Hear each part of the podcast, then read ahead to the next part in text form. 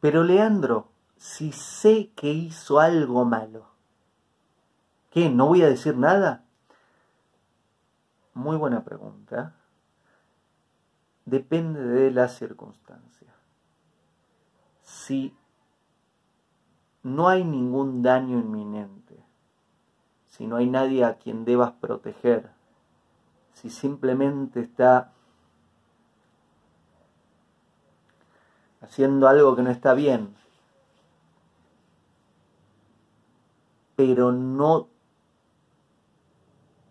hay consecuencias más allá de esa misma persona, no es para que hables mal de esa persona, no es para que salgas, no sabes, X, no sabes lo que dice o lo que hace o lo que...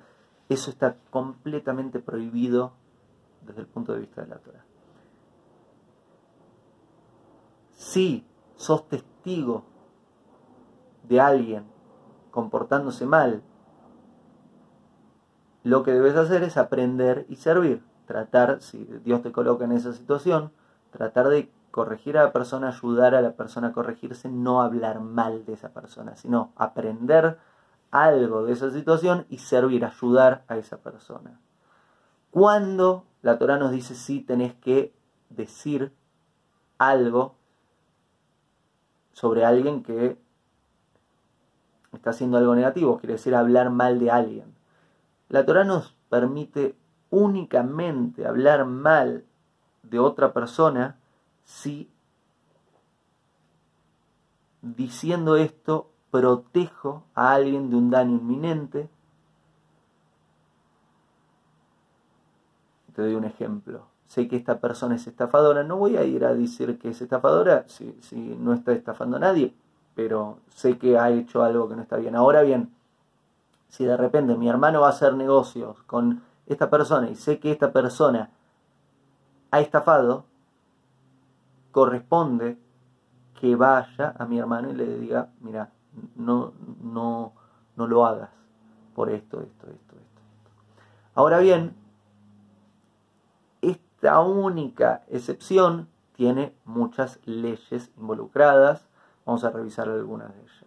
Primero, se lo debemos decir únicamente a la persona que podría ser dañada, afectada por el mal que el otro hace. No debemos, ah, eh, hace algo mal, se lo voy a contar a todo el pueblo. Eso está prohibido desde el punto de vista de la Torah. Si hace algo mal y hay una posible víctima, no es víctima, pero es un potencial de víctima, lo que corresponde es que vaya a esa persona para proteger y a la única otra persona a quien puedo, desde el punto de vista de la Torah, comunicárselo es a personas que o personas que puede influenciar en esta tercera y que puede resolver la situación. Quizás hay una tercera persona que es íntima de, la persona que está haciendo daño y puedo ir a hablarle para que intervenga y ayude.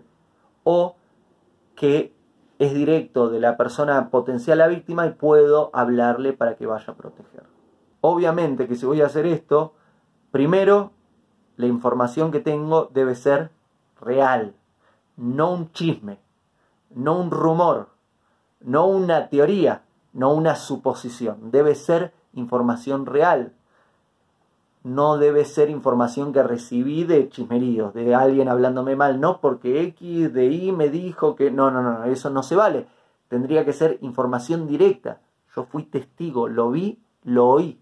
Si no, no vale. Si no, estoy haciendo gossip, que está también completamente prohibido desde el punto de vista de la Torah, haciendo eh, chismerío, eh, hablando, ¿no? No, porque ella dijo o él dijo, no. Solo información que es real, que fui testigo directo, sin intermediarios. Por otro lado, no tengo permitido hablar con odio en el corazón. ¿Qué quiere decir? Si, ah, no, voy a hablar mal de esta persona porque odio a esta persona.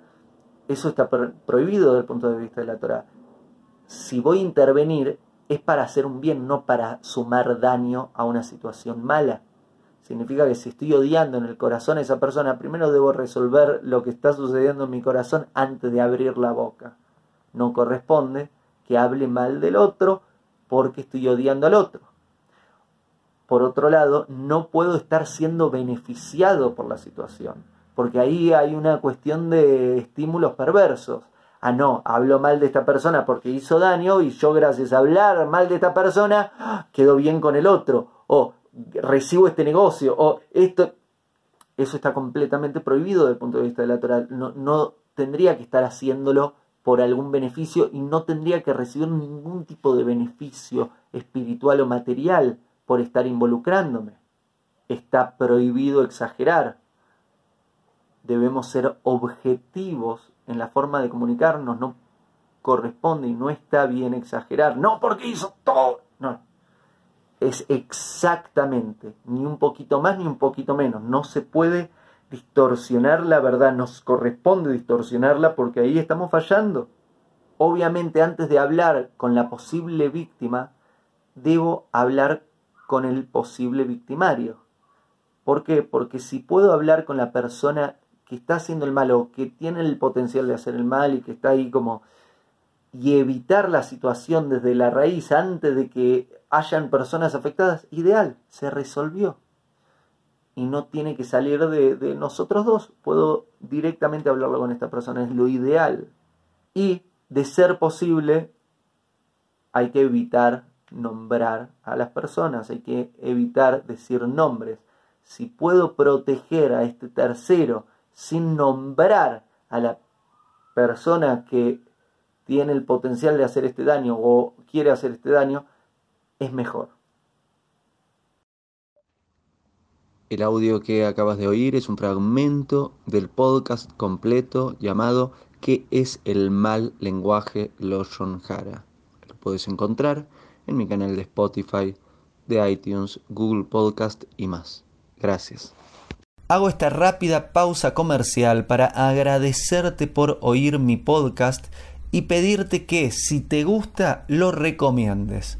Si te gustaría adquirir alguno de mis libros, podés encontrarlos en su formato físico y digital en Amazon y en su formato audio en Audible. Gracias y que continúes disfrutando del contenido que tengo para vos.